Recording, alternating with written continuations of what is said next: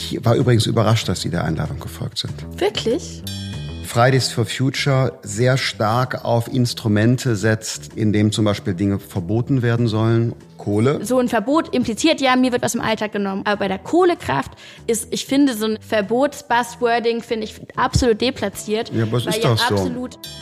Ich will gerne, jetzt sage ich es mal, mhm. die vielen Millionen Profis entscheiden lassen. Weil ich bin kein Profi. Das heißt, klar, der Staat kann super viel machen. Mit politischem Willen lassen sich Berge bewegen. Wir haben diesem Land Mauern eingerissen. Ich glaube, wir haben unterschiedliche Maßnahmen, die wir vorschlagen, aber der Ausgangspunkt ist vergleichbar. So wie wir es bisher gemacht haben in der Klimapolitik, können wir es nicht weiter fortsetzen weil man ja auf einmal praktisch in seiner Hosentasche im Telefon so ganz viel Hass mit sich trägt. Und da haben tatsächlich viele gesagt so, ja Luisa, das muss man einfach aushalten, das muss man dann einfach irgendwie mal abschalten, dann machen die das. Und ich sträub mich sehr dagegen. Ich finde nicht, dass wir digitale Räume Menschen überlassen sollten, die Hass und Häme verbreiten. Herzlich willkommen bei Ein Thema, zwei Farben, meinem Podcast. Heute mit einem Gast, auf den ich mich besonders gefreut habe. Luisa Neubauer ist hier, das deutsche Gesicht von Fridays for Future, die Revolutionsführerin sozusagen. Herzlich willkommen. Vielen Dank, dass Sie der Einladung gefolgt sind. Hi, gerne, gerne. Ich war übrigens überrascht, dass Sie der Einladung gefolgt sind. Wirklich? Mhm. Hat zwei Gründe. Der erste Grund ist, ich habe jetzt schon ein paar Mal Aktivistinnen und Aktivisten getroffen und die wollen nie diskutieren sondern die machen eine Performance und dann gehen die wieder. Und deshalb war ich überrascht. Also sie sind ganz anders, sie sind offen für eine Debatte. Na klar, vielleicht ist aber auch Teil unserer Performance, dass wir uns in die Diskussion reinstürzen und gerade ja diese Debatten anstoßen wollen. Und da müssen wir uns wahrscheinlich auch einfach rege beteiligen, damit sie geführt werden. Ja, also meine Wahrnehmung war nur, zum Beispiel in Leipzig, es war so ein, wie nennen Sie das, Die-In. Mhm. Und dann wollte ich gerne auch diskutieren. Mhm. Auch der ganze Hörsaal fand es gut, aber die Aktivistinnen und Aktivisten ging. Umso besser, dass wir jetzt miteinander sprechen können. Und der zweite Grund, warum ich nichts für möglich gehalten habe, dass sie kommen, ist, vielleicht besteht die Gefahr, dass ein willkommenes Feindbild relativiert wird. Ich meine, was machen Sie ohne mich? Ach Gott. Also das meine ich sozusagen wohlwollend. Ich glaube, die großen Feinde, ohne die sagen die FDP in ihrer Schlagkraft herunterspielen zu wollen, sind ja eigentlich für uns andere. Das sind für uns die Klar. zum Beispiel die großen Unternehmen, die nach wie vor ohne wissenschaftlich nach rechts und links zu gucken Kohle, Öl und Gas fördern. Das sind Regierungen, die sich kollektiv eigentlich dieser Wissenschaft und auch der Krisenrealität verschließen. Das sind sozusagen unsere ja, Feindbild ist ein hartes Wort, aber das sind die Akteure, die wir angehen und die wir adressieren. Und wenn es ums Politische geht, ist für uns jeder Akteur, der sich zu einer Demokratie und zu den Menschenrechten bekennt, ein vollkommener Gesprächspartner mhm. oder Gesprächspartnerin. Klar, das war ja jetzt auch nur scherzhaft gemeint. Ich weiß ja auch selber, wie man sich manchmal durch eine dumme, missverständliche Bemerkung in einen Fettnapf setzt und dann über Monate dahinterher erklären muss, mhm. was eigentlich gemeint war. So ist eben das Geschäft. Wir sprechen natürlich gleich über Klimapolitik. Das ist ja der Kern, warum wir uns verabredet haben. Ich will nur kurz noch mal dran erinnern, diejenigen, die uns jetzt hören oder sehen, wissen das nicht, wie es dazu kam. Ich hatte ein Interview gegeben und auf das hatten Sie geantwortet. Schluss mit Buzzword, Bashing, man muss mal wirklich reden. Da ging es um eine Bemerkung von mir über Wahlfreiheit bei der Lebens- und Ernährungsweise. Wer vegan sein will wie Sie, glaube ich, ne, soll das sein. Wer ein Schnitzel essen will, der soll auch das tun. So, und darauf kam die Reaktion. Bevor wir jetzt über Klima sprechen, habe ich noch eine Frage vorab, weil Sie sind ja auch sehr stark in den Medien aktiv. Und Sie waren selbst auch schon mal Gegenstand von so einem Proteststurm. Um was es da in der Sache geht, will ich gar nicht in Erinnerung rufen, nicht mein Thema. Ich bin generell gegen solche Shitstorms. Aber wie gehen Sie damit um? Sie sind ja keine professionelle Politikerin, die schon so ein Panzer nach 20 Jahren Wahlkämpfen hat oder so, sondern eine junge Frau, Studierende glaube ich auch noch, die sich für eine Bewegung einsetzt und plötzlich gibt es Leute, die sich an ihrem persönlichen Lebenswandel irgendwie reiben. Was macht das mit Ihnen? Wie gehen Sie damit um? Mm, ja, die Frage werde ich, höre ich ganz oft. Als das so losfing, da wurde irgendwie mein Instagram-Account so, so sehr irgendwie auf Twitter von allen Seiten zerpflückt, war das schon eine krasse Erfahrung, weil man ja auf einmal praktisch in seiner Hosentasche im Telefon so ganz viel Hass mit sich trägt. Und es fühlt sich sehr, sehr an, als könnte man dem gar nicht entweichen, weil es immer da ist. Und da haben tatsächlich viele gesagt so, ja, Luisa, das muss man einfach aushalten, das muss man dann einfach irgendwie mal abschalten, dann machen die das. Und ich sträub mich sehr dagegen. Ich finde nicht, dass wir digitale Räume Menschen überlassen sollten, die Hass und Häme verbreiten. Und ich glaube, da muss man sich gegenstellen, da muss man mit noch viel mehr Sachlichkeit und Liebe und Menschenfreude gegenhalten. Und das haben ganz, ganz viele gemacht. Viele, die mich irgendwie unterstützt haben, die unterstützende Tweets geteilt haben. Und ich habe mich dann an eine NGO gewandt die mittlerweile alle Hasskommentare, die über mich geschrieben werden, scannt und im Zweifel Klage einreicht. Und ich glaube, das ist ein ganz entscheidender Punkt, dass man an der Stelle auch sagt, Moment, es gibt eine Meinungsfreiheit und es hat aber Grenzen. Es hat Grenzen da, wo die Rechte anderer beschnitten werden. Und das ist für mich sehr, sehr beruhigend, weil das muss ich mir jetzt gar nicht so viel angucken. Ich lese mir nicht durch, was bei Facebook über mich geschrieben wird, weiß aber, da ist jemand, der sich das anguckt und wirklich überprüft. Ansonsten aber. Wissen Sie, wissen Sie, wer das ist? Das finde ich hochspannend. Genau, die NGO heißt Hate Aid. Mhm. Das ist ganz fantastisch. Die haben mittlerweile, glaube ich, irgendwie 30 Mal irgendwelche User verklagt tatsächlich. Und was die dann damit generieren, also ich profitiere jetzt nicht davon, wenn da irgendwas bei rumkommt, ein Schadensersatz oder sowas, und das geht dann wieder an die NGO. Also es ist so eine selbsterhaltende Geschichte. Das ist ja hochinteressant. Und mhm. genau, und Leute reden dann ganz viel von diesem dicken Fell, was man haben muss, wenn man irgendwie Hass erfährt auch das widerstrebt mir so ein bisschen, weil ich auch den Eindruck habe, zumindest von mir selbst, ist mein Selbstbild vielleicht, dass ich, was uns ausmacht als junge Menschen, was mich persönlich ausmacht, ist, dass ich Empathie zeige, dass ich auf Menschen eingehe, dass ich mich in Menschen hineinversetze. Das ist auch mein Anspruch an mich selbst. Und je dicker so ein Panzer wird, desto mehr verwehrt man sich ja auch grundsätzlich den Empfindungen anderer. Und das heißt, ich probiere so ein bisschen Mittelweg zu finden. Ich gucke mir wenig an, was da ist. Ich gucke mir durchaus kritische Kommentare an, das finde ich ganz wichtig. Aber so scroll jetzt nicht durch irgendwelche Hate-Tweets. Das finde ich ist destruktiv und da muss ich auch sagen, habe ich einfach keine Zeit für und keine Lust drauf. Also ich will einfach meinen Respekt aussprechen, wenn man sich freiwillig für eine gute Sache einsetzt und dann Widerstände auch so in Kauf nimmt, bis hin zur persönlichen Herabwürdigung. Also ich finde, da muss man auch den Rücken stärken, auch wenn wir gleich vielleicht nicht in jedem Detail einer Meinung sind dieses Niederbrüllen oder Leute persönlich angreifen, wie das bei Ihnen der Fall ist, das finde ich zerstört irgendwie auch die Möglichkeit gesellschaftlichen Fortschritts, weil da gar keine Debatte in Gang kommt und weil auch keine abweichenden Meinungen geäußert werden. Also insofern ja, ähm, das, es lenkt halt, also sozusagen, es lenkt auf ein ganz schräges Argumentationsfeld und das hat mich halt auch bei mir irritiert, dann wurde es auch von Menschenmedien aufgegriffen und dann wurde ganz viel darüber auch irgendwie in seriösen Zeitungen drüber geschrieben, wo ich dachte, wo sind wir hier gelandet? Und da bin ich und Sie und viele andere ja auch noch in einer privilegierten Ausgangslage, weil wir wissen, es gibt irgendwie Publikum, es gibt Unterstützerinnen und Unterstützer, es gibt das Backup, was da ist, das, was man persönlich macht, was man sagt, irgendwie für legitime achten und das auch mhm. artikulieren können. Und viele, viele andere, die viel Hass erfahren, gerade im Netz, sind da ja ganz alleine gelassen mit. Und ich glaube, auch da müssen wir noch mehr drüber reden, solidarischer werden und klarer zeigen, wo dann Grenzen sind. Mobbing an Schulen beispielsweise ist ein echtes Thema, klar. Gut, wenn wir in der Öffentlichkeit stehen, man hat eben sehr viele Leute, die auf einen achten. Und was ich beklage oder ich sehe es mit Bedauern, also gerade in so Medien wie Twitter, das ist ja nur eine begrenzte Zeichenzahl, es nicht mehr so ein, wie soll ich sagen, Bemühen darum gibt, was ist eigentlich gemeint, sondern es werden gleich die Raketen losgeschickt. Und es gibt so Politikerinnen und Politiker wie zum Beispiel Annegret Kramp-Karrenbauer, die gegenwärtig sagen kann, was sie will. Irgendwie wird's immer gegen sie gedreht. Ich nenne jetzt bewussten Namen von einer anderen Partei. Oder auch der Robert Habeck, äh, der wirklich ganz beliebt ist bei vielen Leuten, aber der kriegt dann auch Shitstorms bei Twitter und sagt dann also, er zieht aber sich ganz zurück von Twitter. Ach so. Ne? Das war ja der Ausgangspunkt. Und das irgendwie macht mich nachdenken. Vielleicht müsste man generell so eine Art, wie soll ich sagen, Vertrauensvorschuss geben, zunächst einmal zu schauen, was meint eigentlich jemand, selbst wenn er es verquast ausgedrückt hat, um sich dann mit der Sache zu beschäftigen. Mhm. Ob das bei Twitter passiert, ich meine, Twitter lebt davon, dass es polarisiert. Ich weiß, ich weiß ist nicht realistisch. Bei Twitter, also das erlebe ich ja auch selbst, sobald ich irgendwas tweete, was sich an eine Person richtet oder so, ist das das, was irgendwie viel gelesen wird, was viel geteilt wird. Twitter ist in dem Sinne ja eigentlich auch ein riesengroßes Showbusiness. Es ist Austeilen und Einstecken. Und ich denke schon, was ich da auch lese, auch von zum Beispiel in der Fraktion Kram-Karrenbauer und so, das ist teilweise schon, dass ich denke, krass, dass ihr sowas sagt, okay, aber da muss man damit auch leben können, dass es auseinandergenommen wird.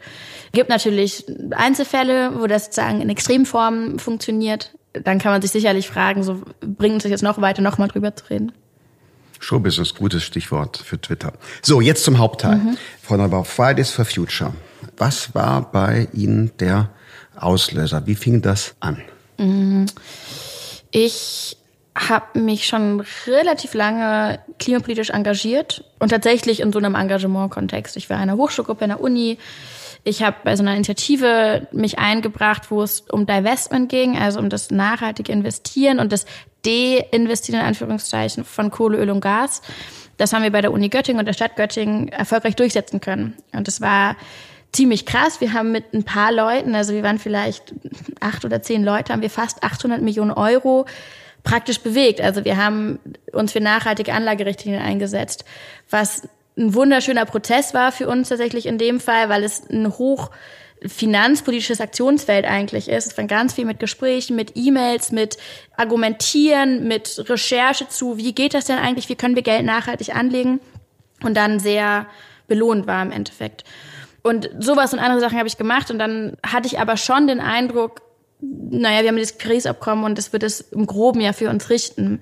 Ich war 19, als das Paris-Abkommen verabschiedet wurde und in so einer starken Politisierungsphase, das heißt vielleicht so die Generation Paris verlässt sich ja eigentlich drauf, dass eine Regierung dann auch einhält, was sie sich selbst setzt.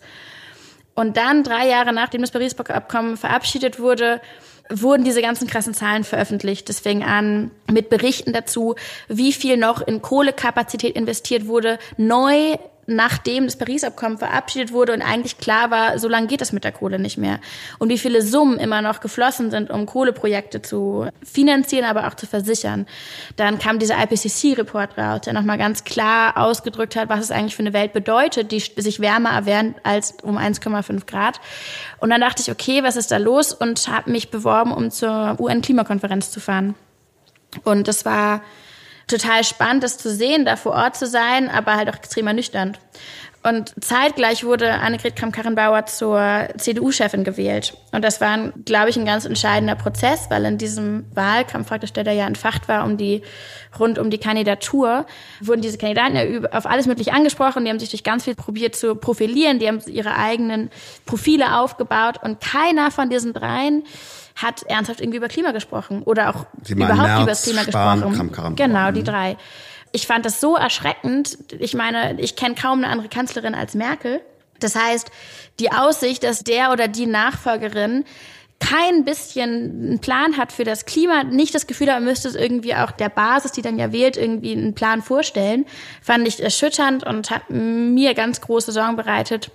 Und dann habe ich zeitgleich Greta getroffen und habe mir dieses Streikkonzept angeguckt und war sehr beeindruckt, wie das funktioniert und dachte, vielleicht ist genau die Radikalität im Protest, die wir jetzt brauchen.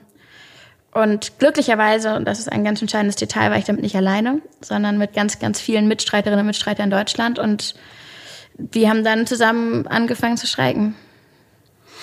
Das war der Beginn. Mhm. Und wann wird das Ende sein? Das kann ich nicht sagen.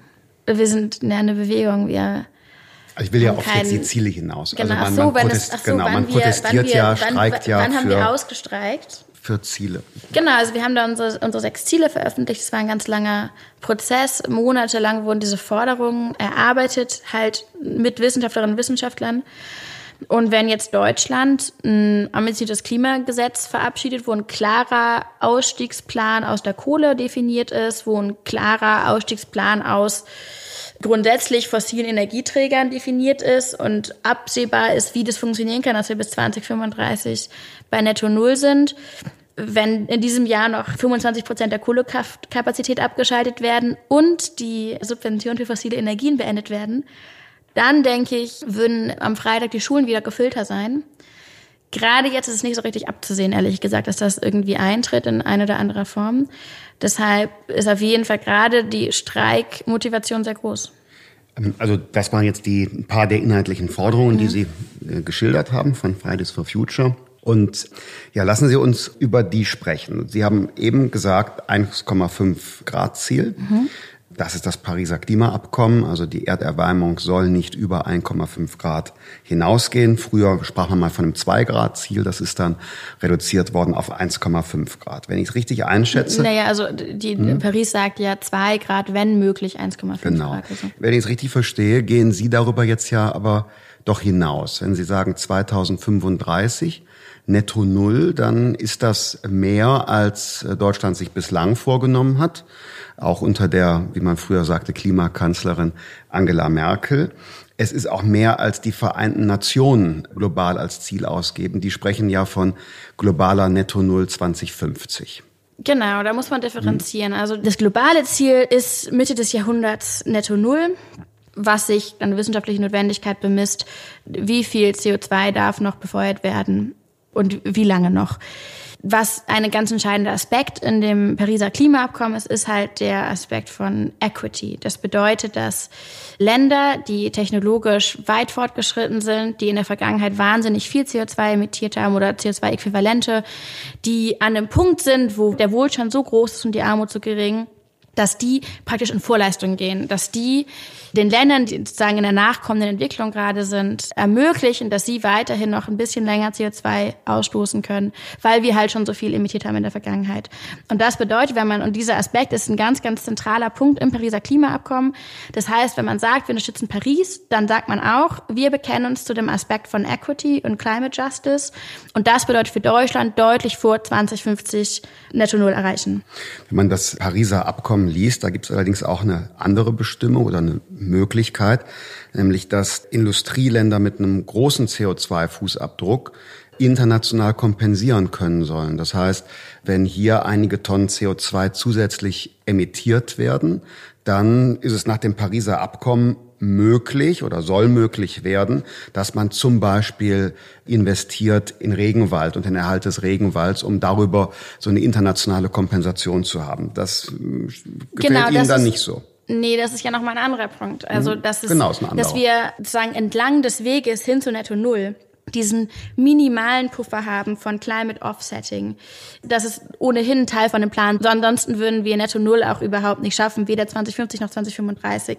Man muss ununterbrochen überall, wo es geht, kompensieren. Aber es ist ein ganz, ganz schwieriger Aspekt, weil zum einen gibt es wissenschaftlich enorme Ungewissheit, was den tatsächlichen Effekt von Climate Offsetting, also zum Beispiel ein ganz banales Beispiel des Bäumepflanzen betrifft. Das ist essentiell. Wir müssen aber ohnehin diese ganzen Bäume pflanzen, wo wir Bäume pflanzen können. Das heißt, es ist praktisch, was on top passieren muss. Und Deutschland hat es ja in der Vergangenheit schon durch diesen CO2-Handel sich einerseits, das kann ich so ein bisschen so ein, so ein Puffer erkaufen. Wie gesagt, aber nur zusätzlich zu all den Bemühungen, die ohnehin da sind. Was natürlich noch ein anderer Kritikpunkt ist, wenn man von diesem Offsetting spricht, ist, dass es natürlich auch immer in einer gewissen Weise terrorisiert, was andere Länder machen sollten. Also wir würden ja die Bäume natürlich irgendwie in Deutschland zum Beispiel pflanzen, aber natürlich viel auch im globalen Süden, was ja gar nicht unser Staatsgebiet ist. Das heißt, wir würden andere Länder einbringen und sagen, Leute, wir pflanzen jetzt mal hier die Bäume für euch was ja wiederum deren Länder, vielleicht auch deren Freiheiten enorm einschränkt, zu sagen, das sind eigentlich deren Flächen. Also das ist nur ein Aspekt, der da kritisiert Könnte wird. Könnte natürlich einen Deal machen, in dem Sinne, dass man dort investiert. Also äh, was Genau, jetzt, wird viel gemacht, aber ja. läuft natürlich viel schief. Wir kennen die Probleme in der Entwicklungspolitik. Das ja. ist, also es ist ein sensibler Punkt und da muss man ganz, ganz viel mit bedenken und zu sagen, ja, wir ballern hier weiter CO2 raus und kompensieren es dann irgendwie. Mhm. So leicht ist es nicht.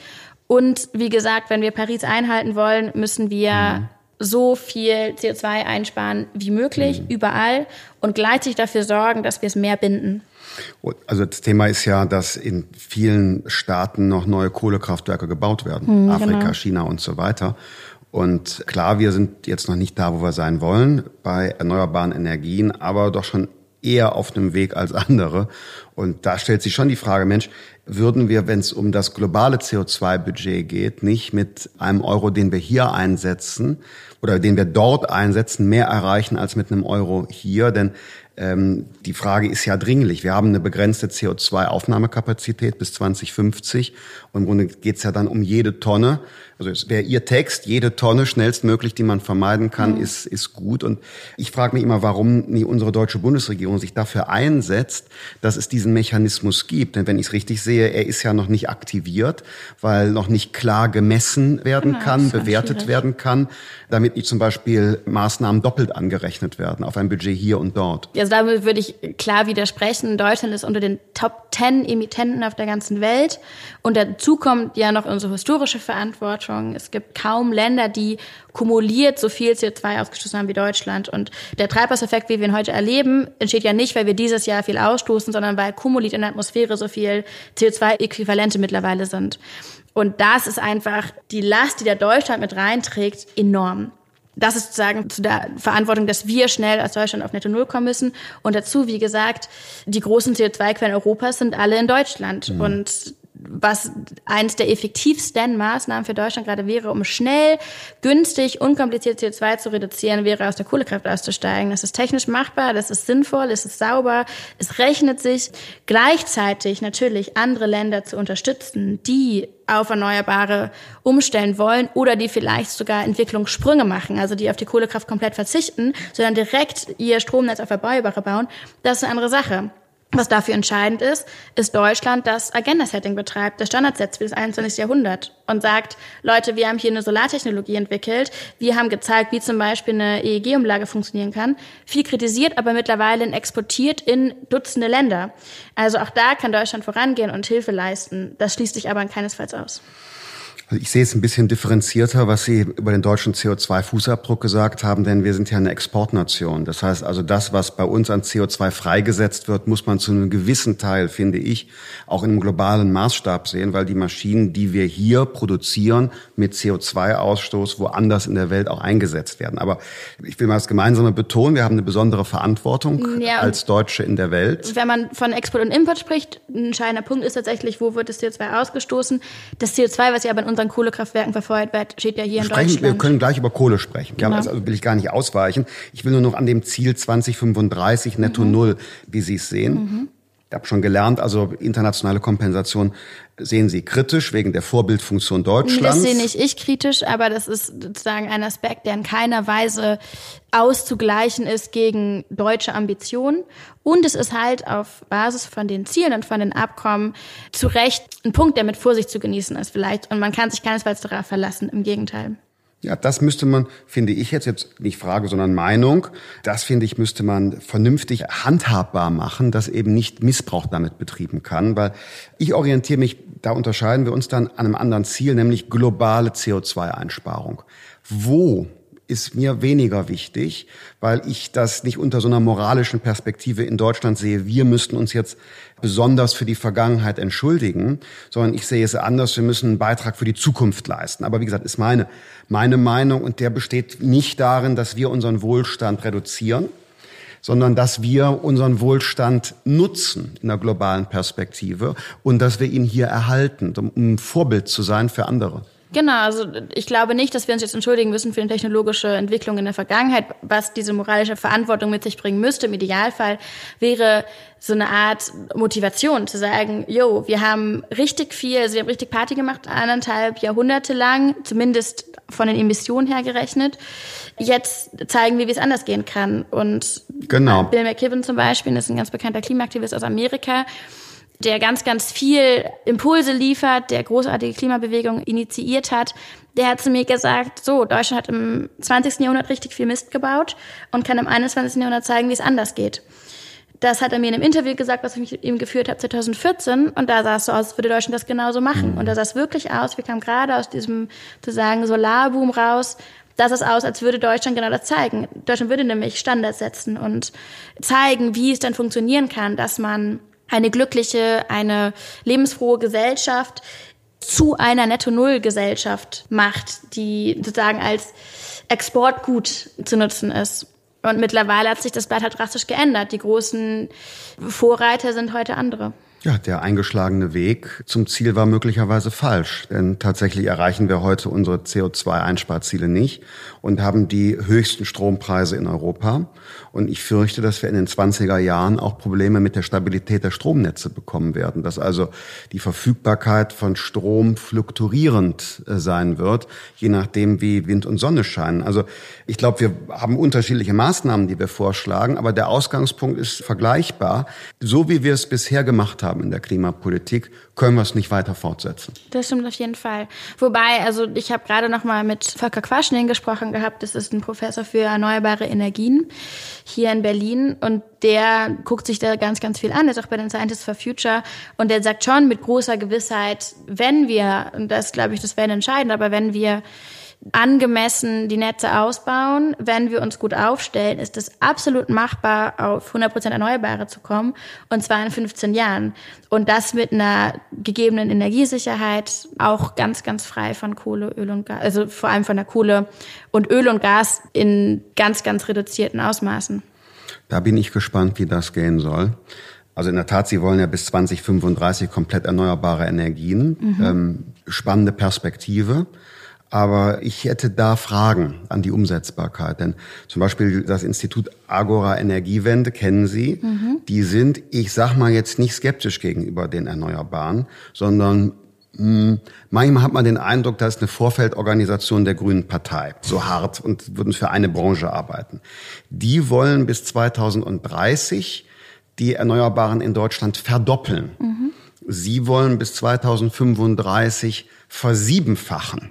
Also wenn selbst die Agora-Leute bis 2030 bescheidener sind als Sie bis 2035, dann sehe ich eben praktische Umsetzungsprobleme. Da muss man sich, glaube ich, nochmal, also da muss man, glaube ich, ein bisschen differenzieren. Sozusagen Agora Energiewende als ein Think Tank schlägt ja Policies vor. Was wir machen, ist ja politischen Willens einzufordern und nicht auf Grundlage, was wir uns irgendwie vorstellen, sondern auf Grundlage, was uns Experten raten, Expertinnen und Experten. Aber offensichtlich haben die Experten unterschiedliche Meinungen. Naja, ich glaube da, also ich bin nicht ganz vertraut mit dem Vorschlag von der Energiewende, mhm. aber mm, da kann man ja durchaus nochmal differenzieren. Da reden wir jetzt vom Energiesektor, reden wir von der Stromerzeugung. Zwischen 2030 und 2035 ist sozusagen auch nochmal ein anderer Zeitraum. Da würde ich jetzt nicht die Agora Energiewende gegen Fridays for Future ausspielen wollen oder andersrum sondern denke, was ja der klare Impuls von beiden ist, ist, es geht viel, viel mehr als was da ist. Und wir sehen, es kann klappen. Und das beste Beispiel vielleicht daran ist, was mit der Solarbranche passiert ist in Deutschland. Das hätten keine Experten gedacht. Vor 20 Jahren haben Kohlelobbys noch gesagt, mehr als 4 Prozent Erneuerbare in Deutschland geht nicht. Und mittlerweile sieht es bald anders aus. Mittlerweile hat sich unfassbar viel getan, weit mehr als das, was projiziert wurde.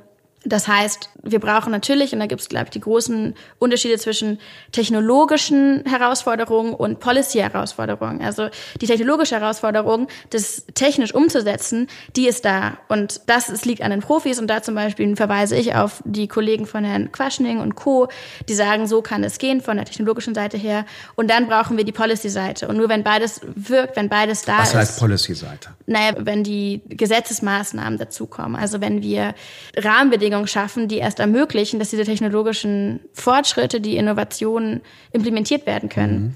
Und was wir gerade sehen, ist, dass wir effektiv aus der Windkraft wieder aussteigen. Die Technologie ist da, wir können unfassbar viel Energie mit Windkraft generieren, aber es fehlen die Policies, es fehlen die Rahmenbedingungen, die ermöglichen, dass in Deutschland Windkraft rentabel wird. Und es liegt nicht daran, dass es per se nicht rentabel sein kann, sondern weil andere Marktteilnehmer, zum Beispiel die Kohlekraft, überproportional bevorteilt wird. Also ich teile den Glauben an Technologie. Ich glaube auch, dass technologisch sehr viel möglich ist, sehr viel mehr möglich ist als bisher auch. Bei den Policies, da habe ich das Gefühl, dass Fridays for Future sehr stark auf Instrumente setzt des politischen Eingriffs in die Freiheit, in dem zum Beispiel Dinge verboten werden sollen. Kohle, Kohle, Genau, wir wollen einen Kohleausstieg. Das ist genau, ist ja so ähnlich. Ein wenn politischer in, Prozess. Wir sagen jetzt ja nicht, Leute, ihr dürft keine Kohle mehr haben, sondern wir sagen, ja, Deutschland entwickelt sich von der Kohle hin zu saubereren und rentableren Energien. Ja, das ist ein guter Text, aber dieses Jahr fordert ihr 25 Prozent Kohle sofort abschalten. Ja, nein, ich kritisiere den Begriff Verbot, weil ich das Gefühl habe, es würde ja, also wem wir dann vielleicht Kohle verbieten, wäre dem Kraftwerksbetreiber, wo wir mhm. sagen, suche dir doch ein neues Feld. Ich war bei RWE bei der Aktionärsversammlung und die freuen sich wahnsinnig auf das Feld der Erneuerbaren. Das neue RWE ist der Slogan, wo ich ein bisschen schmunzeln muss, das sieht man dann nicht so sehr. So ein Verbot impliziert ja, mir wird was im Alltag genommen. Und das ist wirklich in der, also da kann man viel kritisieren und auch was irgendwie Menschen, die sich für den Umweltschutz einsetzen, fordern, nicht notwendigerweise Fridays for Future. Aber bei der Kohlekraft ist, ich finde so eine, das habe ich auch in einem Tweet kritisiert gehabt, also ist so ein Verbotsbuzzwording, finde ich absolut deplatziert. Ja, aber es weil ist ja absolut, so, weil es ist wem wird es denn verboten? Unternehmen, die Städten und Gemeinden gehören, also den Bürgerinnen und Bürgern. RWE ist ja nicht irgendein internationaler Konzern, sondern jetzt die RWE. Man, ich muss mal kurz sagen, ich bin kein Freund der Kohle. Mhm. Die FDP hat über Jahrzehnte gegen die Subventionen für die Steinkohle gekämpft. Deshalb sage ich nur sicherheitshalber, damit nicht der Eindruck entsteht, ich sei Anhänger der Kohle Kraft, sondern ich bin Anhänger dezentraler Energieversorgung und mhm. Erzeugung. Warum? Weil das in der Regel kleine, private, mittelständische Unternehmen sind, die sehr innovativ sind, wo einer nur mal sicherheitshalber als Disclaimer. Ja, nur die RWE gehört den Bürgerinnen und Bürgern, also über ihre Städte und Gemeinden. Die aber immer mehr gerade von RWE sich verabschieden, zum Beispiel in der Rhein-Sieg-Kreis, der jetzt ganz bewusst sagt, wie viele andere Städte, wir wollen das gar nicht mehr. Klar, ich will ja nur auf folgenden Unterschied gleich in den Policies hinaus, weil dass wir beide an Technologie glauben, ich glaube, das nimmt man uns ab. Und jetzt aber die Frage der Policies und das wird ja eine ganz wichtige Frage mhm. sein, auch in diesem Jahr mit Klimagesetz. Und wenn Sie nicht Verbot mögen, dann sagen wir Markteingriff oder wie Sie es auch immer ist, nennen. Ist es nicht, das ist kein, das, ja, egal. Genau, so. Und ich frage mich, warum wir nicht eine andere Form von Policy machen. Warum lassen wir die Leute nicht einfach suchen, wo kann CO2 am besten reduziert mhm. werden, ohne dass wir schon genau sagen, wo. Das wir funktioniert aber nur, wenn die Spielregeln geklärt sind. Und das genau, funktioniert halt nicht, indem man sagt, Policies. ja, und wir investieren, also wir stecken jährlich über 40 Milliarden Euro an Subventionen die fossilen Energien. Das heißt, wenn man das sagt, okay, fair enough, aber dann müsste man sich von solchen Subventionen verabschieden.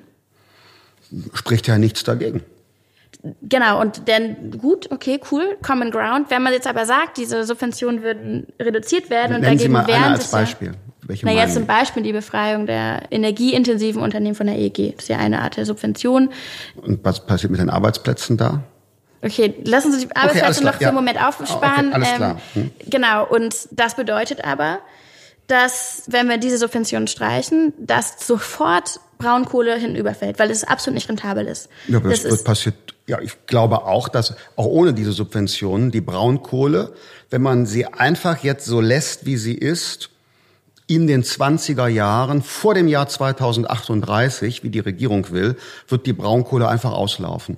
Ja, aber es ist, es ist, das ist ja dann irrsinnig zu sagen, wir wollen irgendwie gleich Schwierigkeiten schaffen, aber dann doch nichts verändern. Also wenn man sagt, okay, wir wollen, dass marktbasiert sich das durchsetzt, was am effektivsten, am günstigen CO2 vermeidet, dann muss man die Bedingungen gleichschalten und dann muss man sagen, okay, Photovoltaik, Wind, Energie würden den gleichen Voraussetzungen ausgesetzt werden, wie das die fossilen Energien tun. Und das bedeutet zwangsläufig, man müsste sich von diesen Subventionen verabschieden in aller Konsequenz. Und das würde tatsächlich bedeuten, dass Braunkohle innerhalb nicht von den nächsten Jahren, mhm. zehn Jahren, aber in extrem naher Zukunft rausfliegen würde. Das passiert aber nicht, weil wir in einem Land leben, wo die Regierung vehement an der Kohle und an fossilen Energien festhält. Und das stellt ja einen Schatten, was wir eigentlich hier erreichen könnten. Sie sagen, die Energiewende ist nicht geglückt. Und ich glaube, auch da sind wir uns einig. Aber also ein großer Grund dafür ist ja nicht, dass wir nicht die Technologie haben oder Leute keinen Bock auf Erneuerbare haben, aber weil verhindert wird, dass in aller Konsequenz Energiewende tatsächlich Einzug erhalten ja, kann. Das ist, ich will noch mal bei den Policies gleich mal zurückkommen, aber das ist natürlich eine, eine Situation in der Demokratie. Deshalb will ich die Regierung nicht so sehr an den Pranger stellen. Die wägen eben ab demokratisch. Die haben das Ziel der Arbeitsplatzsicherheit der Leute, die haben das Ziel der Energiepreise. Da hängt für den BAföG-Empfänger und die Rentnerin der Lebensunterhalt dran, wenn der Strom immer teurer wird. Aber da, die nur um diese beiden zwei Beispiele zu nehmen, Arbeitsplätze, wenn man da abwägen würde, hätte man gesehen, okay, 80.000 Arbeitsplätze verloren in der Solarbranche, 20.000 Arbeitsplätze in der Braunkohle. Ich meine, ich möchte nicht gerne Arbeitsplätze gegeneinander abwägen, aber das hat nichts mehr mit einem rationalen Abwägen zu tun, sondern es ist ein ganz bewusstes Zielen von, wir lassen die Solarbranche ein Stück fallen, weil wir schnell die Rahmenbedingungen ändern und unterstützen künstlich Arbeitsplätze in der Braunkohle, die absolut abzusehen waren, in den nächsten zehn Jahren irgendwo verlagert werden müssen. Und das ist ein total undankbarer Prozess für die Kommunen vor Ort, für die Familien, die da dranhängen und auch für die Konzerne. Das ist ein Prozess, den man hätte vor 20 Jahren einleiten können. Mhm. Hat man nicht gemacht. Jetzt gibt es Strukturhilfen, jetzt gibt es die ganzen großen Mechanismen, in denen man Menschen auffangen kann, in denen man durch Frührenten, durch Fortbildung, durch Weiterbildung Menschen Perspektive geben kann. Das ist aber kein Argument gegen einen schnellen Kohleausstieg, weil das sozusagen sich überhaupt nicht mhm. rechnet. Und der zweite Aspekt. Die soziale Umverteilung genau, durch die Genau, und da denke ich wieder, das ist eine Policy-Herausforderung. Ja. Ne? Also da liegt es ja an der Regierung zu sagen, wir gestalten einen Strompreis, der gerecht ist und finden Mechanismen, dass das entsprechend nicht gerade die Familien belastet, die keine Zusatzbelastung gebrauchen können. Also der Strompreis steigt ja wegen der Subventionen. Also Sie sprechen über Subventionen für die Braunkohle. Heute ist es so, dass die Erneuerbaren in der Summe, was dort gezahlt worden ist und noch zukünftig zu zahlen ist, jeden anderen Energieträger abgelöst haben. Das halte ich ja übrigens für ein Problem, auch im Zusammenhang mit der Solarbranche. Also jedes Jahr muss man sagen, zahlen vom BAföG-Empfänger über die Rentnerin bis zu Ihnen und mir, die Menschen 30 Milliarden Euro an Subventionen für erneuerbare Energie. Naja, und gleichzeitig fließen 40 Milliarden in die fossilen Energien. Also auch da muss man das gegeneinander ab, also müsste man das mal ins Verhältnis setzen. Und gerade jetzt, was passiert, ist, dass die Menschen. Sie meinen, meinen fließen in fossile Energien in Form, in Form von Subventionen. Subventionen oder genau. Steuerausnahmen. Genau, und gleichzeitig. Davon profitieren aber natürlich auch Leute im täglichen Leben. Also würde man bestimmte Dinge teurer machen, machen, zum Beispiel den Strom, die Ausnahmen für energieintensive Betriebe. Das Geld zahlen am Ende auch die Bürgerinnen und Bürger, weil bestimmte Produkte teurer werden. Gleichzeitig zahlen wir aber gerade dafür, dass die Unternehmen keine EEG-Umlage bezahlen. Also für die Befreiung zahlen dann ja die anderen Stromkunden. Auch das ist ja, also da geht ja die Absurdität weiter. Klar, aber irgendjemand muss eben zahlen. Und zum Beispiel wäre die deutsche Stahlindustrie ohne Ausnahmen bei der EEG-Umlage überhaupt gar nicht wettbewerbsfähig. Dann gäbe es in Deutschland keinen Stahl mehr, dann gäbe es nur noch Stahl, den wir importieren würden. Und deshalb verstehe ich schon das System der Ausnahme, weil wir sonst in bestimmten Produktionsbereichen uns international gar nicht mehr wiederfinden können. Solange Dann wäre auch nichts gewonnen. Genau, solange es im Verhältnis steht. Also, mhm. Also, na klar, das ist wahnsinnig komplex, das anzupassen. Aber es steht halt im kein Verhältnis zu sagen, wir unterstützen eine Branche, die praktisch tot ist. Das ist eine Branche des 20. Jahrhunderts, die Kohleindustrie meine ich, von der wir in Deutschland uns schon Aber wo gedanklich wird die, lange wo wird die denn unterstützt? Also ich sehe da keine, naja, keine Unterstützung. Die, naja, durch die Subvention, zum Beispiel durch die Ausnahmen, durch die auch gesetzlichen Rahmenbedingungen, die immer wieder ermöglichen, dass vor Ort was passieren kann und mhm. tatsächlich durch eine enge politische Verfedelung, auch was zum Beispiel gerade jetzt die Entwicklung im Hambacher Wald betrifft. Also das sind Entscheidungsträgerinnen und Entscheidungsträger aus der Politik, die ganz klar auch an einem Punkt Lobbyarbeit betreiben für einen Konzern. Das ist also, also zunächst mal ist es einfach Recht also das ist Recht, es gab ein Recht, das geschaffen worden ist da. Also ich sehe es anders. Wir müssen das Thema Kohle auch nicht vertiefen. Ich sehe nicht irgendein Lobbying für die Kohle und auch nicht für die Konzerne. Man muss ja nur mal im Internet sich ansehen, wie der Börsenpreis, also der Aktienkurs von RWE und E.ON in den letzten Jahren runtergegangen ist. Also da sehe ich kein bisschen politische Unterstützung, sondern ganz im Gegenteil, das sind Unternehmen, die sind so Spielball von politischen Stimmungen geworden, ist meine Perspektive. Aber ich will Common Ground suchen, weil ich nämlich auch glaube, dass wir durch Technologie Dinge lösen können. Aber ich habe eine ganz andere Vorstellung, als Sie. Ich habe den Eindruck, Sie haben mitunter so bestimmte auch Buzzwords und Feindbilder. Kohle, Hambacher Forst und so weiter. Naja, da muss man, also Hambacher Wald übrigens. Einmal noch zurück, Kohle, ja? Ja, aber, sorry, aber zu den Buzzwords. Kohle ist kein Buzzword. Kohle ist der dreckigste Energieträger, den wir haben. Ja, aber dann und können wenn, wir als, doch wenn Menschen, die sozusagen wie ich und unfassbar viele Menschen, viel mehr als man auf der Straße sieht, sich für einen intakten Planeten einsetzen und für ein Klima, das uns nicht in den nächsten 100 Jahren und Großteil meiner Lebenszeit um die Ohren fliegen wird, da müssen wir anfangen, die dreckigsten Energieträger aus dem System rauszunehmen. Ich würde es anders sagen. Wenn wir das Überleben der Menschheit sichern wollen, dann müssen wir dafür sorgen, dass wir in Deutschland schnellstmöglich unsere Klimaziele einhalten können. Ja, das können wir gerne machen. Merken Sie den Unterschied? Ich will gerne, jetzt sage ich es mal, mhm die vielen Millionen Profis entscheiden lassen. weil ich bin kein Profi. Sie vielleicht, aber ich zumindest bin kein Profi, was Brennstoffzelle, Wasserstoff, E-Antrieb, synthetischer Kraftstoff und so weiter und so fort ist. Und deshalb ist die Idee, warum messen wir nicht einfach, da können wir jetzt das Potsdam Institut für Klima und so weiter fragen, andere Klimaforscher, wie viel Millionen Tonnen CO2 dürfen wir bis 2050 noch ausstoßen? Genau, das wissen wir. Genau. Und jeder, der für sein Kohlekraftwerk, sein Dieselauto, sein Schnitzel, sein irgendwas mhm. CO2 ausstoßen will, der muss sich seinen Anteil an diesem Budget kaufen. Mhm. So, für seine Ölheizung muss er sich seinen Anteil an dem deutschen CO2-Budget kaufen. Und das würde ich am liebsten sofort umsetzen. Also die Bundesregierung macht, Sie würden sagen, Policy. Ab jetzt ist CO2 begrenzt. Es gibt ein absolutes Limit. Genau, das sind ungefähr sieben Gigatonnen für Deutschland. Es gibt ein absolutes Oberlimit. Ja. Das ist diese Größenordnung. Mhm. Und jeder, der davon etwas haben will, muss es kaufen. Meine Vermutung ist, Ganz schnell werden die Unternehmen die Braunkohlekraftwerke innerhalb von wenigen Jahren abschalten, mhm. weil sie sich nicht mehr rechnen. Ganz schnell werden alternative Antriebe beim Auto entwickelt werden, die CO2-neutral sind. Ganz schnell wird es kluge Geschäftemacher geben, die werden investieren in CO2-Speicherung, mhm. weil das kann natürlich auch ein Prozess sein, zu sagen, hey, du willst für dein Schnitzel CO2 verbrauchen, hier hast du von mir einen CO2-Einspargutschein, weil ich habe fünf Bäume gepflanzt für dich in der Lüneburger Heide. Also ich glaube, da würden wir viel, viel innovativer und gleichzeitig viel günstiger werden, als wenn die Politik anfängt, so im Einzelnen einzugreifen und Einzelentscheidungen zu treffen.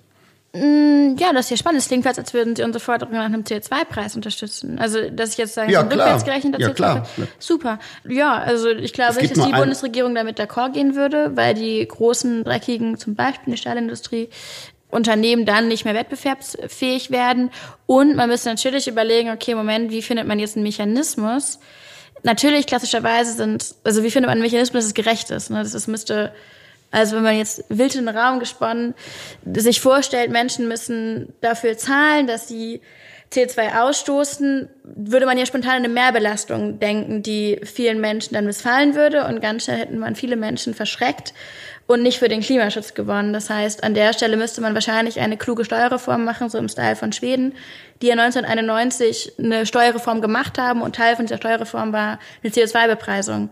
Und das hatte den Effekt, dass viele unpopuläre Steuern abgeschafft wurden. Menschen waren glücklich damit, dass die weg waren. Und der CO2-Preis ist weiterhin angestiegen. Bei 115 Euro liegt er jetzt gerade pro Tonne. Und Menschen sind da total happy mit und sagen, gut, das ist eine sinnvolle Sache, weil sie es so als Zusatzbelastung nicht gespürt haben, sondern einfach mittragen. Mein Vorschlag wäre hier oder unser Vorschlag auch als Fraktion, das Geld, was der Staat einnimmt, indem er CO2-Rechte verkauft, das Geld wird an die Leute einfach pro Kopf zurückgegeben.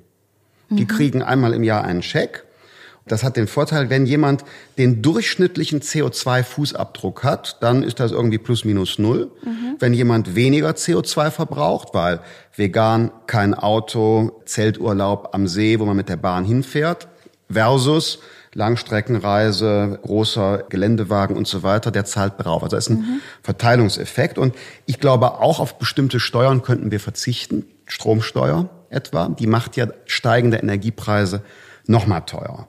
Aber gut, führt jetzt vielleicht im Detail zu weit. Ich wollte nur einen grundsätzlichen Aspekt, den Sie gerade genannt haben, noch mal aufgreifen, nämlich die soziale Akzeptanz dieser Maßnahmen, die demokratische Legitimität, auch im Zusammenhang mit CO2-Preis. Also ich bin für einen CO2-Preis, der sich am Markt bildet.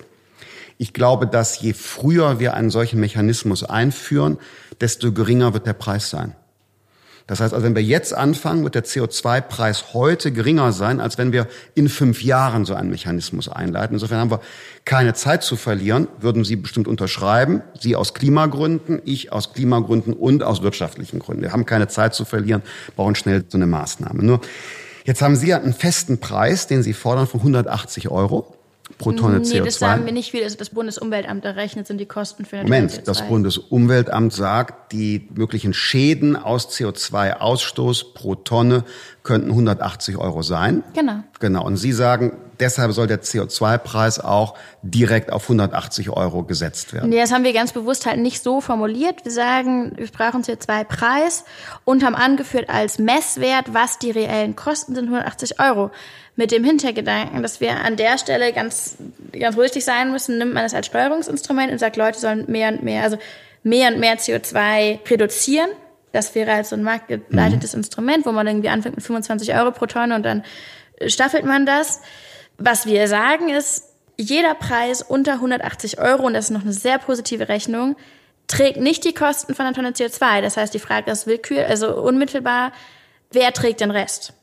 Gerade jetzt tragen 100 Prozent Menschen wie ich, die sich in 10, 20, 30 Jahren mit dem Thema befassen werden und vor einem Desaster stehen werden und da werden luftige Tage wie gestern, heißester Tag des Jahres, wahrscheinlich noch ein Vergnügen sein und wird hier noch viel, viel mehr um die Ohren fliegen als jetzt schon. Und wir sagen, Moment, richtig Nachhaltigkeit und gerecht wäre, dass man jetzt anfängt zu sagen, okay, wir brauchen einen CO2-Preis, der in irgendeiner Form, ob das dann der Endverbraucher trägt oder der Staat oder whoever, die gesamten Kosten trägt. Gut, bei 180 Euro sind natürlich die Tonnen mit drin, die ihre und meine Eltern, Großeltern, Urgroßeltern mit ausgestoßen haben. Ne? Nee, also das so funktioniert der Weltklima nicht. Also Doch, mit 180 nee, Moment, Euro ist das ist das, was Sie eben gesagt haben. Nein, nein, nein. Wir fangen ja, Sie meinten, ne, wir haben 150 Jahre hier Party gemacht, war eben Ihr Wort und haben CO2 ausgestoßen. Und wenn wir jetzt sagen, der deutsche CO2-Vermeidungspreis müsste 180 Euro sein, dann ist das ein Preis, der, ich sage mal, den Ausstoß CO2 in der Vergangenheit, weil wir könnten ja jetzt mehr CO2 ausstoßen, wenn nicht vor 20, 30 Jahren so viel ausgestoßen werde, mit drin hat. Ja, aber wir sind ja auch nur in der Klimakrise, weil wir vor 20, 30 Jahren und vor allem in den letzten 20 Jahren so viel ausgestoßen haben. Also, dass wir in dieser Krise sind, das ist jetzt zu spät. Und dass wir alle Altlasten tragen müssen, die unsere Großeltern und vor allem unsere Eltern getragen haben, ist ja genau dieser Effekt, den wir in der Zukunft nicht vorantreiben mhm. wollen. Wir wollen nicht in der Zukunft mhm. diejenigen sein, die sagen, jo, das haben unsere Eltern gemacht, das müssen wir alles tragen. Und gerade jetzt weist alles darauf hin. Aber warum machen wir es nicht einfach so? Wir müssen doch keinen festen Preis nehmen. Wir müssen doch einfach nur ein CO2-Limit beschließen. Warum sagen wir nicht, Ihre Zahl war sieben Gigatonnen? Das ist. Das ist nicht äh, meine Zahl, sondern die von ja, Herrn, Herrn Rahmsdorf vom Potsdam Institut die Zahl, die Sie eben genannt haben. Wir nehmen das als Limit. Ende. Naja, also das ist eine coole Herangehensweise, weil das ist ja so ein bisschen, was das Kyoto-Protokoll probiert hat, dass die gesagt haben, das ist sozusagen der große Kuchen an CO2 und ihr könnt euch davon nehmen, was ihr braucht, aber dafür müsst ihr bezahlen. Das Kyoto, ich meine, das war ein internationales Abkommen, aber das ist im Endeffekt daran zerfallen, weil wir machen es nur in Deutschland. Leute, genau, aber also mein Vorschlag vom Mechanismus ist, wir nur in Deutschland. Her, vom Mechanismus her hat es nicht funktioniert, weil die Belastung so enorm war. Ich habe mich mit der Art von CO2-Mechanismus noch nicht im Detail beschäftigt. Könnte mir aber vorstellen, dass der CO2-Preis dann weit über dem liegen würde, was wir gerade irgendwie 25 Euro, was am Ende. Politisch ja, also ich glaube, die letzte wird. Gigatonne wird dann sehr teuer. Das ist, das ist ja die, also für mich faszinierende Idee. Ich meine, ich bin jetzt auch nicht der Klimaexperte, ne? aber die faszinierende Idee ist, heute denkt man, oh, wir haben jetzt noch 30 Jahre Zeit und dann ist CO2 nicht so teuer, dann fängt man mal an, so die low-hanging mhm. fruits zu ernten und stellt die Ölheizung um auf Gas genau. oder macht eine Wasserwärmepumpe. Aber je näher man ans Ende kommt, da haben Sie völlig recht, wird der Preis immer höher werden, weil dann natürlich auch die Kosten pro Tonne CO2, die man einsparen will, höher wird, wenn man schon relativ gut ist. Und ich glaube einfach, wir müssen schauen, dass wir den günstigsten und kreativsten Weg finden.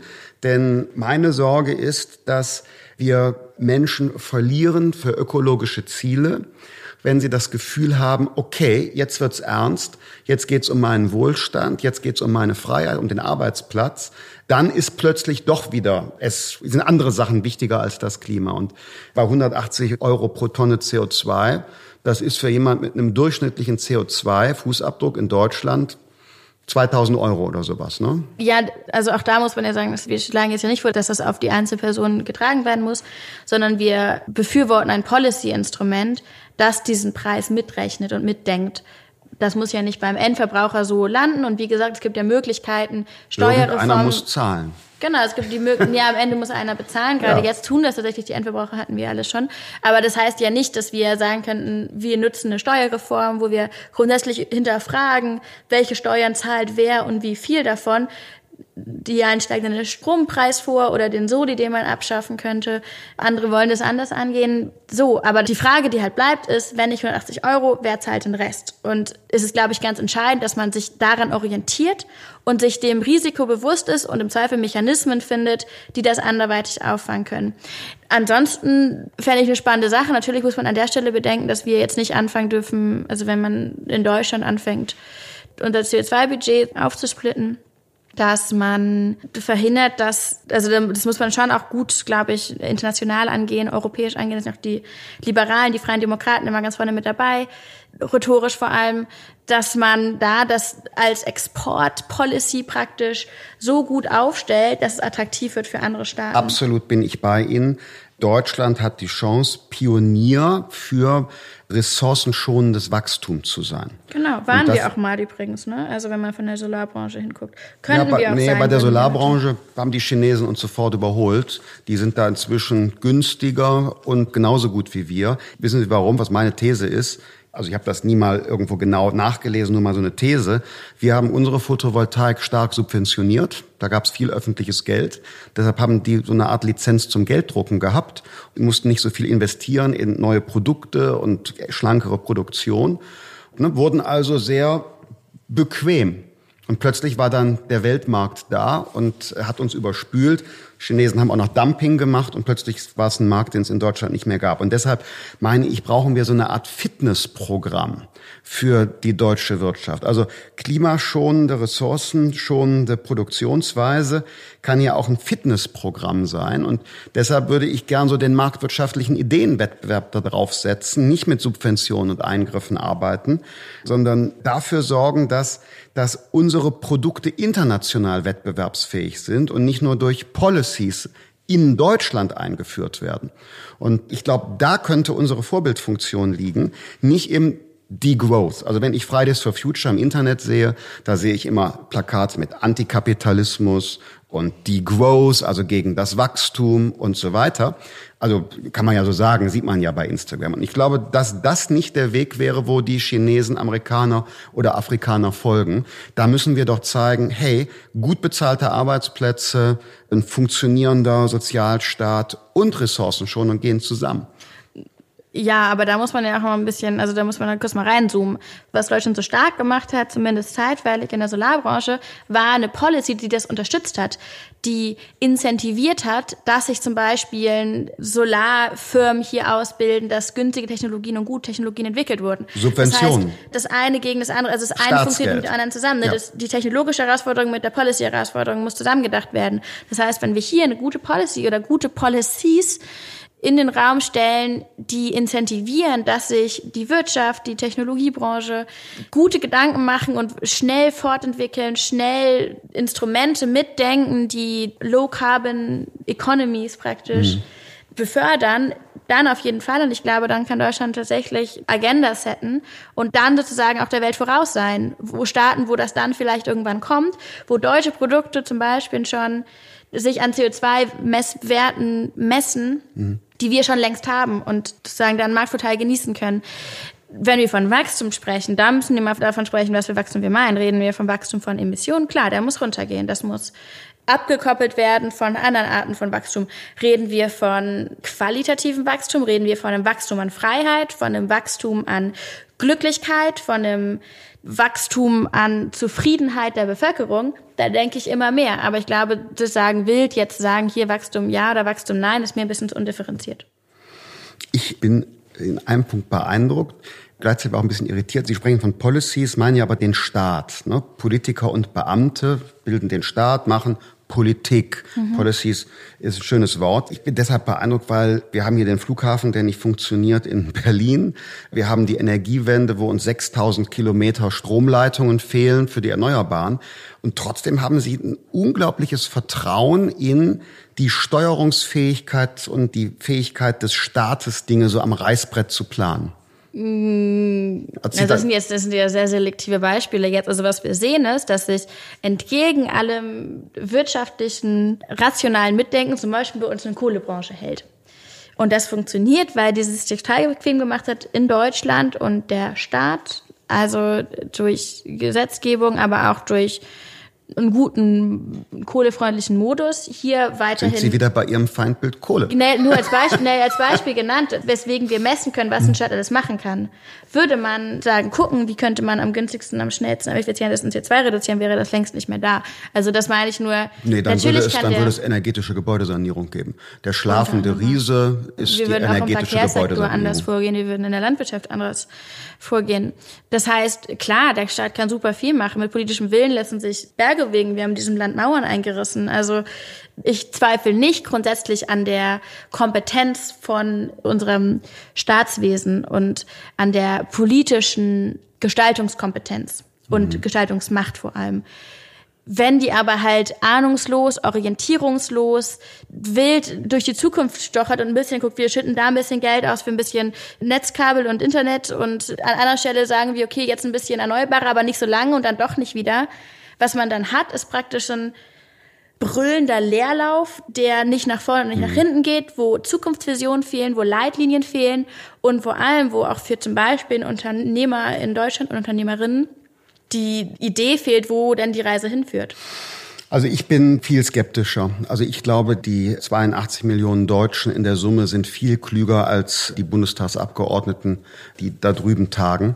Deshalb meine ich, wir brauchen Rahmenbedingungen, wo die Menschen selbst den besten Weg finden zur CO2-Einsparung. Und ich würde eben nicht so viele Policies machen, sondern lieber ganz wenige Regeln. Die wichtigste Regel, CO2 hat ein Limit und dann sollen die Leute selbst miteinander aushandeln, wie es, wie es eingespart wird. Also das müssen wir einfach als, als Aber Dessenz... sollte dann, aber wird dann auch, aber also eben haben Sie ja noch befürwortet, dass man zum Beispiel dann auch Mechanismen schafft, dass die Bepreisung von CO2 dann wieder auch Absolut. umverteilt wird. Also das wäre dann auch noch okay.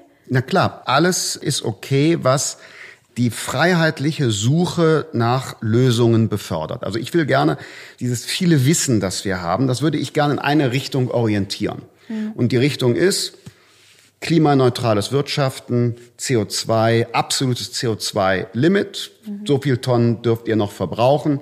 Jetzt sucht mal, auf welche Weise handelt das mit euch in Freiheit aus.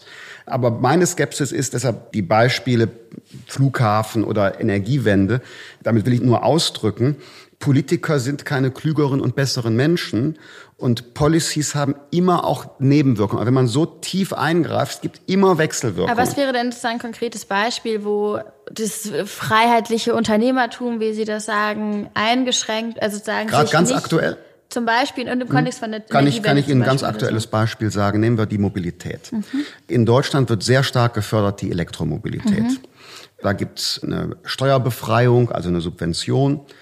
Da wird enorm und wird immer noch Neues gedacht. Die Batteriefabriken, die werden auch mit öffentlichem Geld, werden die subventioniert. Wasserstoff zum Beispiel, der Wasserstoffantrieb wird in Deutschland nicht in gleicher Weise unterstützt und gefördert. Wir haben auch nur 71, glaube ich, 71 Wasserstofftankstellen. Passiert nicht. Und es gibt ja, wie Sie wissen, auch synthetische Kraftstoffe. Das ist der normale Verbrennungsmotor. Und zum Beispiel mit Windkraft macht man aus CO2 synthetisches Benzin, das klimaneutral ist. Das wird nicht nur nicht gefördert, das wird noch nicht mal auf die Flottengrenzwerte beim CO2 angerechnet. Das heißt, kein Unternehmen kann es sich leisten, so eine Technologie zu entwickeln und voranzutreiben, weil da wird man am Ende noch für bestraft. Und da sage ich, da sind ganz viele Policies, ja, ganz viele Subventionen, Vergünstigungen und so weiter, die letztlich den technologischen Pfad einschränken. Toyota, die machen H2, also Wasserstoff. In Kalifornien gibt's Biomethan und E15-Sprit. Die machen Technologieoffenheit. Und wir in Deutschland sind auf einem Weg, wo wir alles irgendwie versuchen, planwirtschaftlich von einem Schreibtisch aus zu steuern. Aber und da vergeben wir Chancen. Moment, also es war ja auch unter anderem eine Entscheidung von VW in Elektromobilität zu investieren. Ja klar, aber deshalb, weil, deshalb, weil alle anderen technologischen Alternativen nicht gefördert, nicht Aber wenn man die jetzt, aber wenn werden. man die jetzt konkret fördern würde, dann wäre das doch ja wieder mehr Staatseingriff in der Logik gedacht, ne? Umgekehrt. Ich würde sagen, CO2 bekommt einen Preis. Und wenn ihr ein Auto habt mit Diesel, müsst ihr dafür zahlen. Wenn ihr ein Auto habt mit Elektromotor, wo in der Batterie noch Braunkohlestrom drin ist, müsst ihr dafür bezahlen. Und möglicherweise ist dann der Wasserstoffantrieb der günstigste, weil er CO2-frei oder neutral ist. Ja, aber das, also in der Logik kann ich nicht ganz folgen, weil was würde das denn jetzt Unternehmen helfen, die zum Beispiel sowas auf dem entwickeln wollen? Also was hilft es denen, der CO2-Preis? Unterstützt jetzt ja keiner Weise, es dass sich Technologien weiterentwickeln in Deutschland oder dass Technologien doch, Technologie, weiterentwickelt werden. Ja, aber das Problem heute ist ja, wir haben eine Planwirtschaft, die bestimmte Technologien bremst. Weil einseitig Politiker entscheiden, die Elektromobilität soll es sein. Und auch wenn in der Batterie von dem Elektroauto in Polen noch in den 30er Jahren Strom aus polnischen Braunkohlekraftwerken ist. Das heißt, Ihr Kritikpunkt ist, dass alle technologischen Innovationen gleichermaßen gefördert werden oder dass sie gar nicht gefördert werden? Das ist meine Forderung. Alle technologischen Innovationen sollen sich entwickeln dürfen.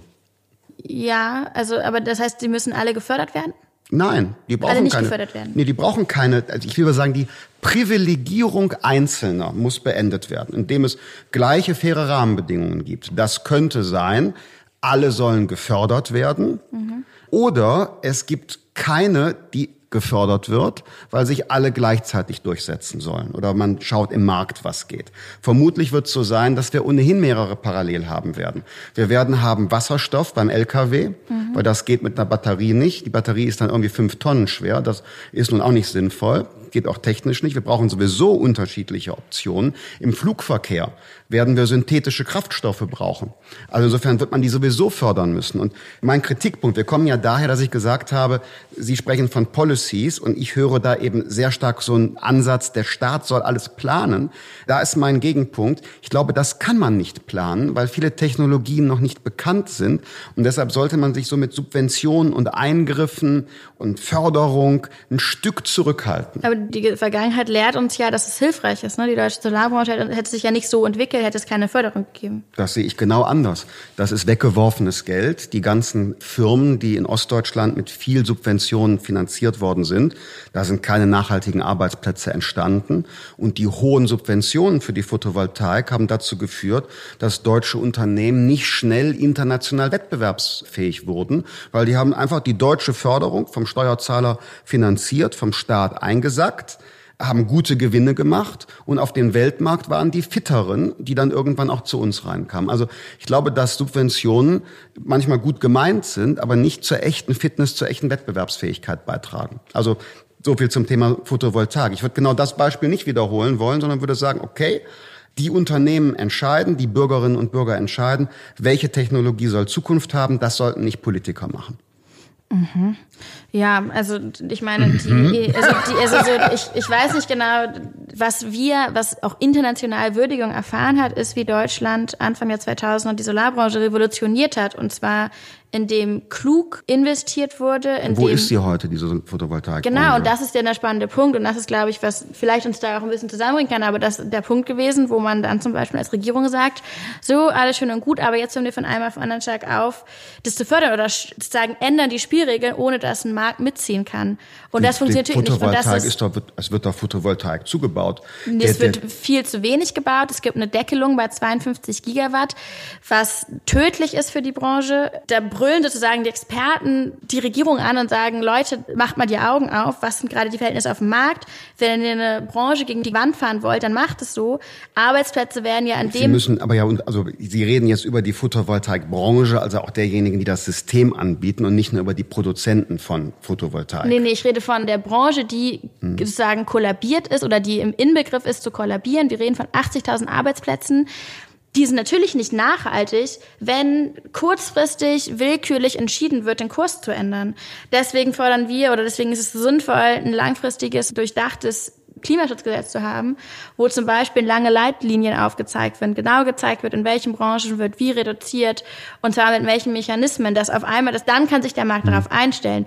Ist es total gut, wenn sich die einzelnen Unternehmen, die Innovateure, Innovateure, sagt man das so, wenn die sich ja sagen, ihren Weg finden, aber die müssen ja wissen, auf welche Spielregeln sie sich einstellen. Wenn die Spielregeln durch politische Willkür und durch vor allem oft Mangel in politischen Willen an Zukunftsfähigkeit schnell geändert werden, da kann da kein Unternehmen ja. mithalten. Und das hat nichts mehr mit unternehmerischer Fitness zu tun, sondern einfach mit einer absurden Benachteiligung von Technologien, die ganz klar unsere Zukunft sind. Ja, aber sie werden stark gefördert. 30 Milliarden Euro im Jahr. Und ich sehe die politische ja, wir drehen uns im Kreis. Ja, wir drehen uns im Kreis. Äh, da kommen wir auch nicht zusammen, mhm. weil ich glaube, wir brauchen da andere Rahmenbedingungen als die, die wir haben, aber eben mit weniger klaren Regeln und nicht mehr Detailregeln. Wieso hat sich denn die Bundesregierung dafür entschieden, die Elektromobilität so sehr zu fördern? Das weiß ich nicht. Ich glaube, weil man glaubt, da auf das richtige Pferd zu setzen. Mhm. Und das kann auch sein. Ich glaube, dass in den Großstädten E-Mobilität auch sinnvoll ist. Aber so mit planwirtschaftlichen Vorgaben, eine Million Fahrzeuge bis zum Jahr X. Und wenn wir das nicht schaffen, zahlen wir Subventionen. Ich glaube, das hilft dem Klima am Ende nicht, weil wichtige Alternativen eben nicht wie zum Beispiel die synthetischen Kraftstoffe, nicht mit berücksichtigt werden. Verstehe ich nicht. Dabei könnte das eine deutsche Spitzentechnologie sein, wird einfach ausgeblendet. Finde ich sehr schade und muss man irgendwann auch korrigieren. So, aber jetzt einen Schritt weiter. Ich will noch mal nur noch zu einem Gedanken mhm. Sie haben das eben angesprochen so mit diesem Szenario, was so passiert in der Zukunft, wie heiß es wird und so weiter und so fort. Und da interessiert mich Ihr Gedanke. Wie stehen Sie zur Angst? Ich habe mal gelesen von Greta Thunberg, sie will, dass die Menschen Panik haben. Mhm. Und da wird so gezielt mit so Angstszenarien gearbeitet.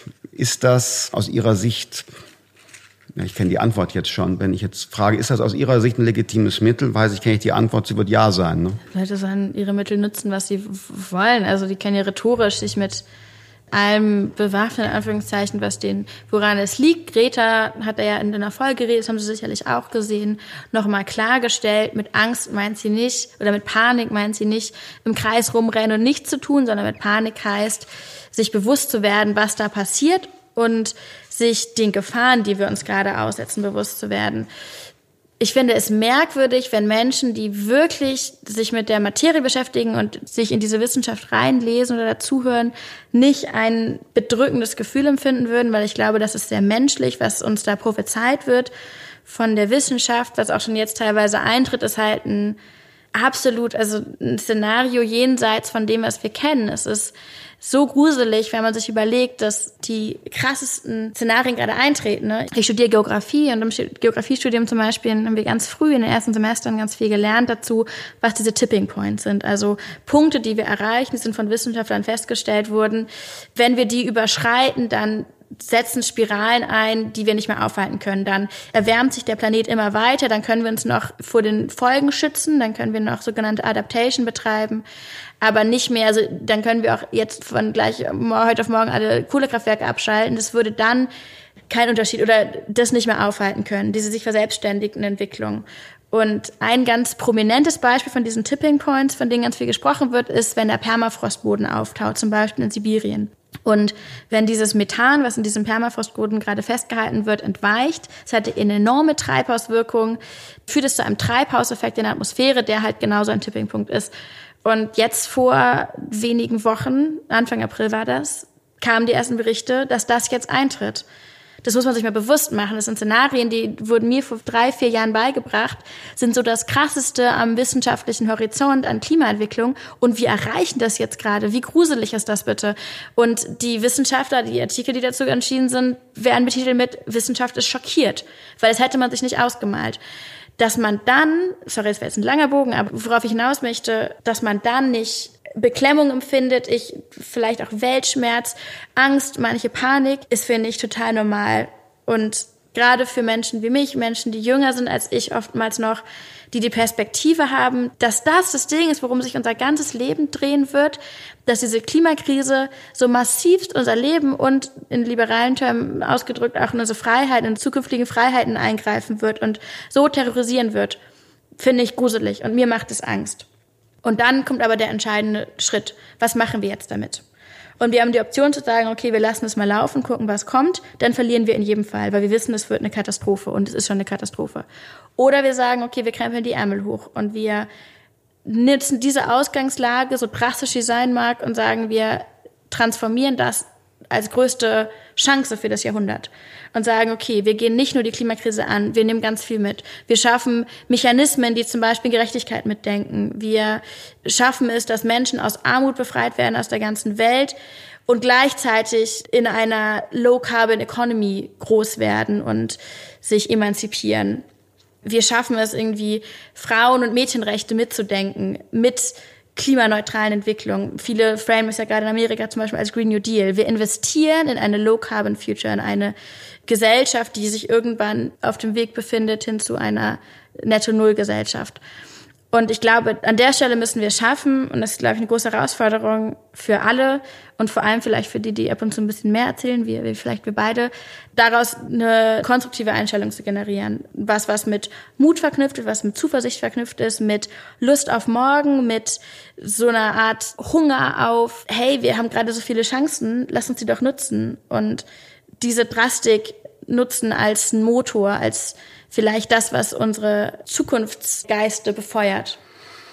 Das letzte, diese Start-up-Mentalität, die finde ich besonders toll, so als Attitude. Finde ich besser als die Angst, trotz aller Dramatik. Ich glaube, der menschliche Geist, der hat immer große Herausforderungen auch überwinden können in der Vergangenheit. Und den müssen wir jetzt auf diese Herausforderungen auch setzen. Also ich bin der Optimist.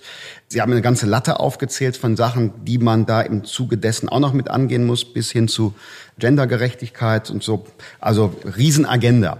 Jetzt habe ich aber noch in dem Zusammenhang eine Frage, weil inwieweit ist Fridays for Future eine globale Bewegung? Oder anders gesagt, wo sind so die Hochburgen?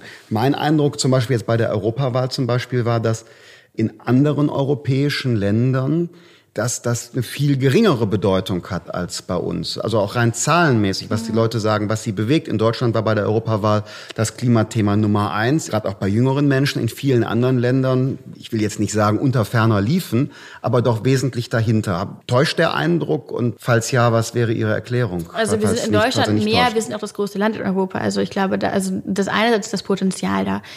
Ja, also global gesehen sind wir in Deutschland eine extrem starke Bewegung. Wir sind unter den Ländern, die die größten Zahlen mit haben. Aber wir sind da jetzt nicht herausragend. Also zum Beispiel, was in Italien, in Kanada mobilisiert wird an Zahlen, aber auch was zum Beispiel die Frequenz und die Zahl an Streiks per se betrifft, sind auch zum Beispiel Länder wie Chile total klasse mit dabei, auch die UK und in Europa gibt es auch viele Streiks, zum Beispiel in Portugal und Belgien natürlich als Hochburg.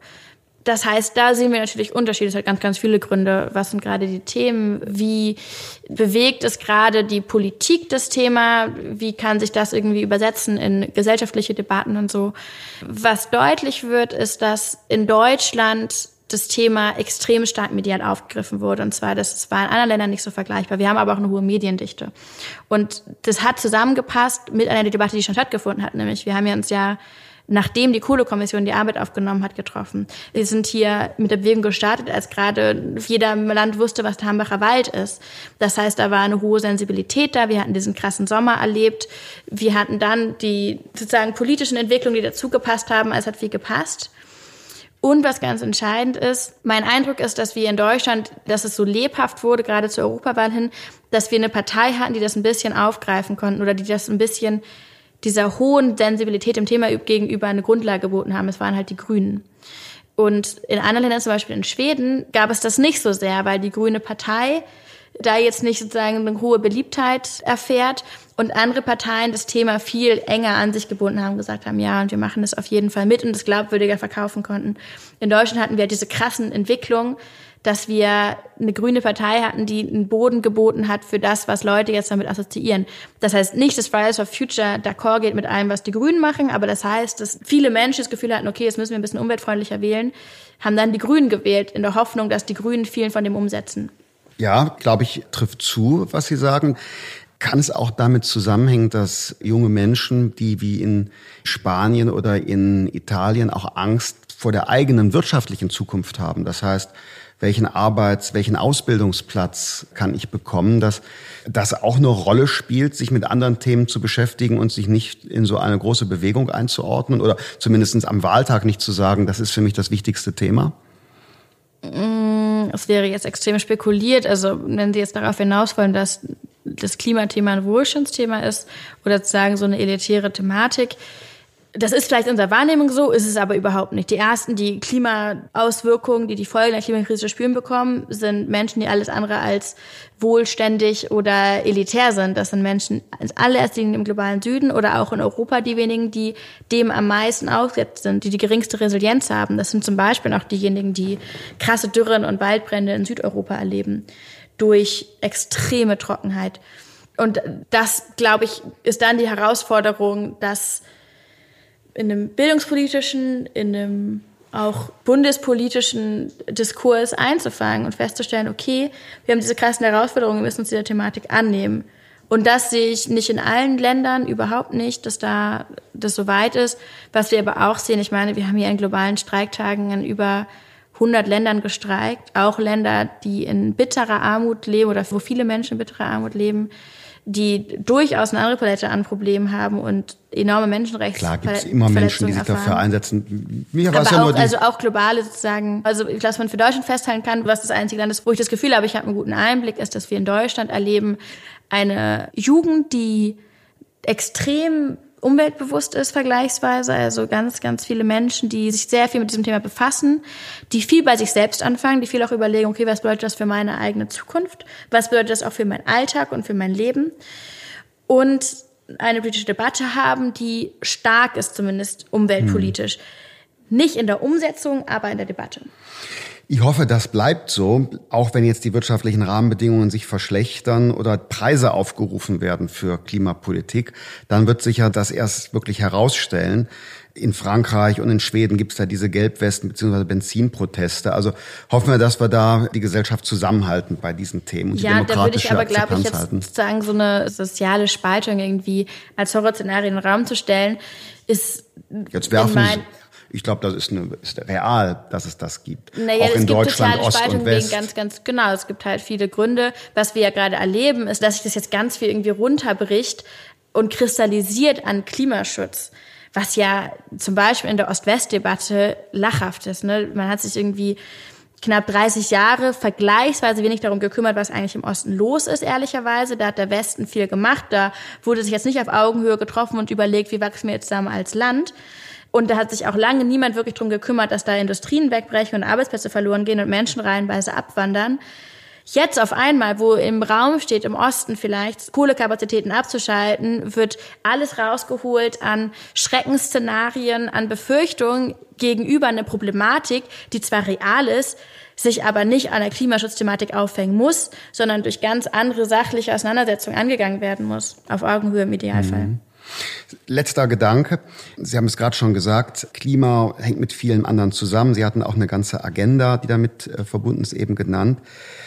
Besteht die Gefahr, dass so eine Bewegung wie Fridays for Future auch gekapert werden kann, eben für ganz andere Ideen oder für bestimmte Ideologien? Ich hatte schon mal so gesagt, man sieht dann Plakate, Antikapitalismus und so weiter. Da kommt ja ganz andere, ganz andere ideologische Vorstellungen mit rein, die plötzlich unter das Klimathema so reinkommen und, soll ich sagen, so eine Bewegung auch verändern können.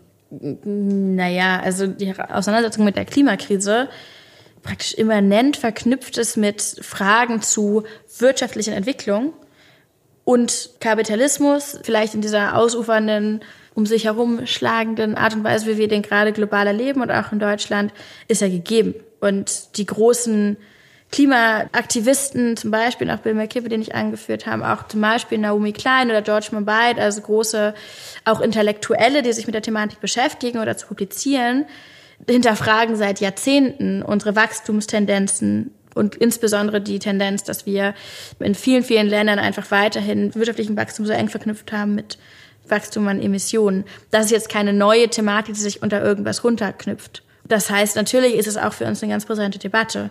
Wir sagen als Fridays for Future, wir haben ja diese Forderung und da ist ja keine Forderung, wo jetzt drauf steht, bitte stoppt das Wachstum, das Wirtschaftswachstum oder schränkt Wohlstand ein, sondern wir sagen, Moment, on the ground haben wir eine Klimakrise, die da ist, weil wir zu viel CO2 emittieren. Und die wissenschaftliche Basis von all der Entwicklung muss sein, Reduktion von Emissionen. Und das ist, worauf wir uns berufen. Wir sind ja eine sehr wissenschaftlich basierte Bewegung.